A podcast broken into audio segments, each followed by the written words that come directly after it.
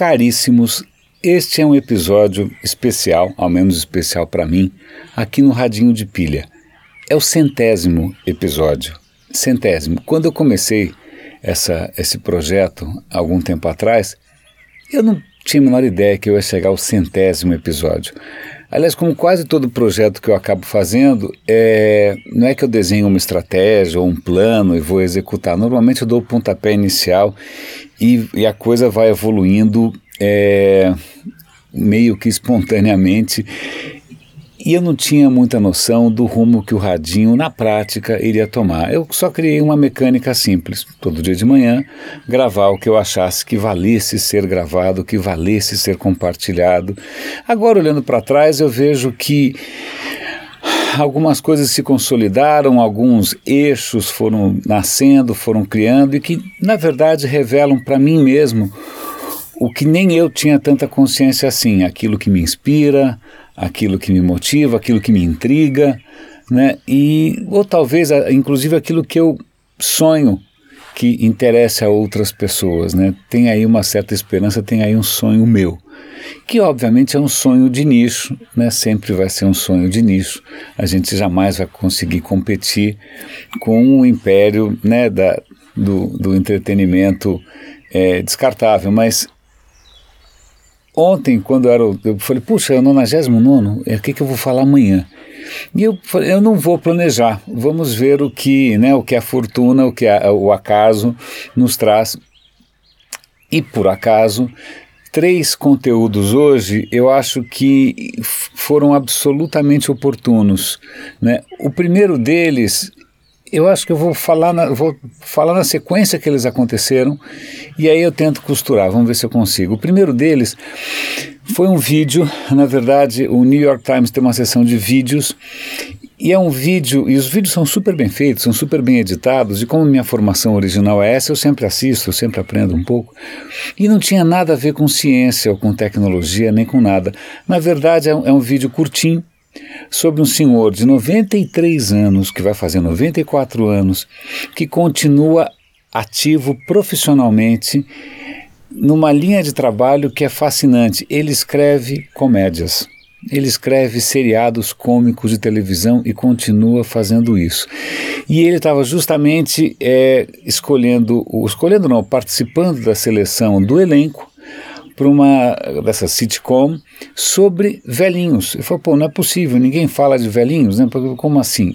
E é belíssimo, é uma coisa curtinha, vale a pena você assistir. Eu, eu me emocionei, claro. É, achei tão profundamente humano. Então, ok, vamos segurar esse primeiro conteúdo. O segundo conteúdo é sobre uma entrevista que o Stephen Hawking deu na televisão e de novo ele tem alertado, fala, olha, eu tô, há 10, sei lá quantos anos atrás eu alertei sobre população, explosão populacional, sobre poluição e essas coisas só pioraram. Né? Isso não vai dar muito certo. É, e aí ele reitera a, o alerta sobre a evolução descontrolada da inteligência artificial, que agora ele associa abertamente a uma corrida armamentista entre governos. Né? É, segundo eles, os governos né, de, das potências estão desenvolvendo inteligência artificial para armas, o que é um pouco assustador, sobretudo porque isso está fora do controle civil.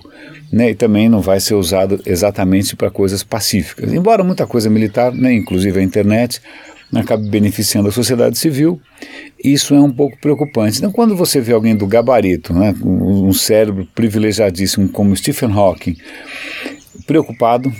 Então, ok, essa foi a segunda notícia, vamos segurar. Aí a terceira notícia é um evento que vai ter amanhã, chamado AI Now, que é um evento, na verdade, de inteligência artificial. Vai ser um debate em Nova York. Até vou ver aqui as informações para não falar bobagem. Olha aqui, ó.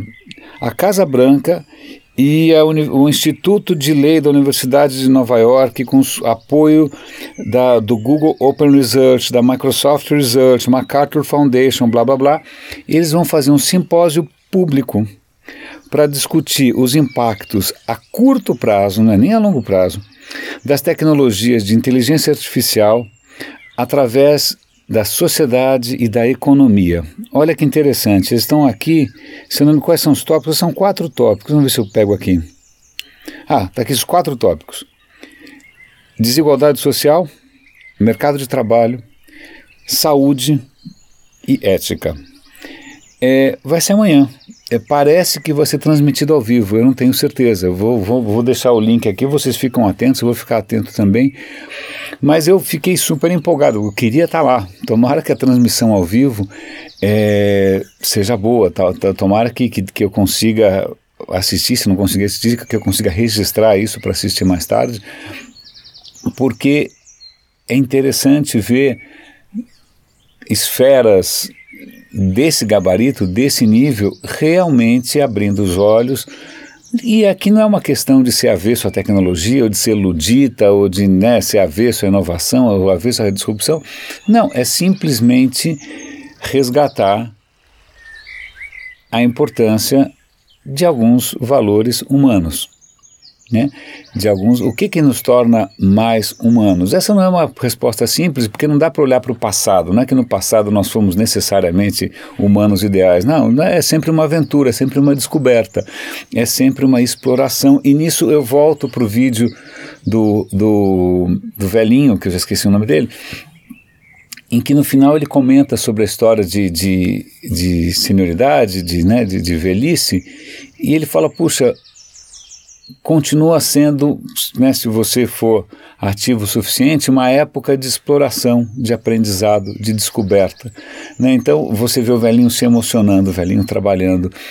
É, e veja, ele é redator. Redator é. O cara não precisa de tecnologia nenhuma. A única tecnologia que ele precisa é justamente de humanidade, é de sensibilidade, é de entender a condição humana conseguir traduzir isso de uma maneira que toque outros corações humanos, para que todos nós nos tornemos mais sensíveis, mais lúcidos, mais conscientes, mais leves, o que seja. Então, é, eu acho que esses três conteúdos, para mim, é, fazem um, um, certo sentido. De um, de um lado, um alerta de uma figura que é praticamente um farol no mundo científico. É, do outro lado, as esferas públicas nos Estados Unidos trazendo esse debate a público, e por outro lado, a gente olhar com olhos frágeis, inclusive, que é o que é o olho do idoso, sobre o que que é estar vivo, o que que é levar uma vida é, digna e rica, é aquilo que nos torna, o que amplia os nossos círculos. A tendência hoje é cada vez as pessoas se fecharem mais nos próprios círculos, né? e os círculos, todos eles têm muitas certezas, e à medida que você expande os seus círculos afetivos, intelectuais, é, essas certezas ficam mais fluídas. É como quando você não viaja nunca. Quem não viaja nunca acumula um monte de patrimônio estúpido imóvel. Agora, quem quer viajar tem que viajar leve e tem que levar um, pacote de coisas que seja realmente versátil, útil e que ajude a transitar entre todos os mundos diferentes. Eu acho que isso tem a ver com aquilo que eu estou tentando fazer aqui.